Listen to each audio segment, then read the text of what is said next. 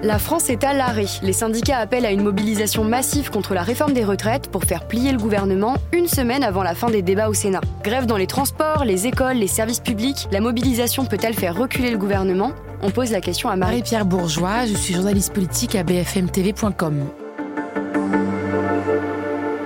On attend environ entre 1,1 et 1,3 million de personnes dans la rue, donc c'est beaucoup beaucoup de monde. Et on est sur une fourchette plus haute que lors des dernières journées euh, de mobilisation. Après, la question, elle est moins ce qui va se passer ce mardi que ce qui va se passer dans les prochains jours. On sait qu'il y a des appels à la grève reconductible, que ce soit dans les transports, que ce soit dans les raffineries, que ce soit dans le secteur de l'énergie, que ce soit dans le monde des routiers. Et c'est là, en fait, que le bras de fer va vraiment se faire. Si vous avez des transports qui sont bloqués pendant des jours et des jours, si on a des autoroutes qui sont aussi fortement bloquées par les routiers, ça change la donne. Le Sénat doit clôturer les débats sur la réforme des retraites à la fin de la semaine. Où est-ce qu'on en est actuellement? Alors les débats se passent plus lentement que ce qu'espérait la droite sénatoriale qui elle est très favorable à la réforme. Hein. Ça fait plusieurs années qu'au Sénat on vote la retraite à 64 ans. Pour l'instant on n'en est qu'à l'article 2. Ça veut dire que très concrètement le Sénat a dit oui à la suppression de certains régimes spéciaux. Il a également dit oui euh, à l'article 2 qui est donc l'index senior qui veut euh, obliger les entreprises à partir de 300 salariés à publier le nombre de seniors dans leur entreprise. Il a également dit oui à un CDI senior. Ça, ça veut dire que dans une entreprise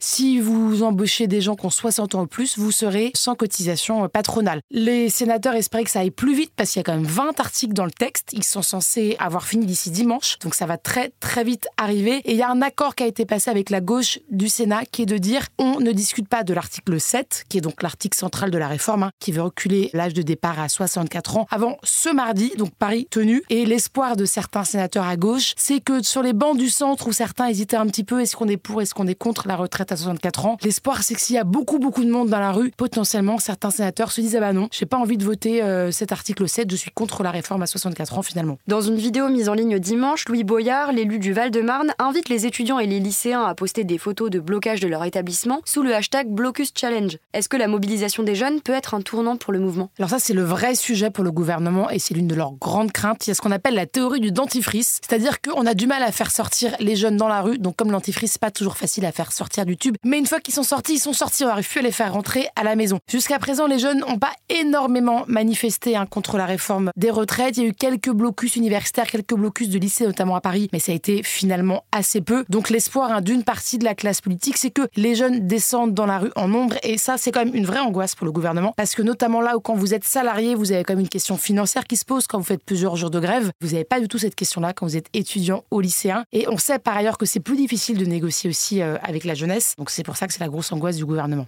Les syndicats appellent à une grève reconductible. Est-ce qu'une France paralysée peut influencer les débats du Sénat? Alors ça, c'est une très bonne question. Et en fait, tout le monde ne vous dit pas la même chose au Sénat. La gauche vous dit au Sénat, oui, oui, une France paralysée, évidemment que ça va peser sur les troupes. Évidemment que euh, la droite sénatoriale qui possède la majorité va en tenir compte. Ça change la tonalité des débats. Chez LR, on est un peu plus nuancé. On se dit que la réforme doit avoir lieu, que chaque réforme de retraite a toujours été difficile et qu'il n'y a pas de raison de reculer. L'espoir du gouvernement aussi, c'est d'avoir tout plié d'ici la fin du mois de mars. Donc concrètement, le gouvernement se dit OK, peut-être qu'on a quelques jours, quelques semaines difficiles, faisons le dos rond, espérons que d'ici la fin mars, on ait réussi à faire adopter le texte, peut-être avec un 49-3 à l'Assemblée pour pouvoir passer à autre chose.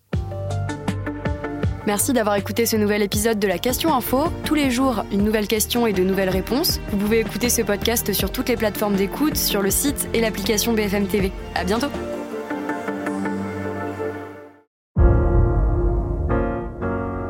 Vous avez aimé écouter la question info? Alors découvrez le titre à la une, le nouveau podcast quotidien de BFM TV.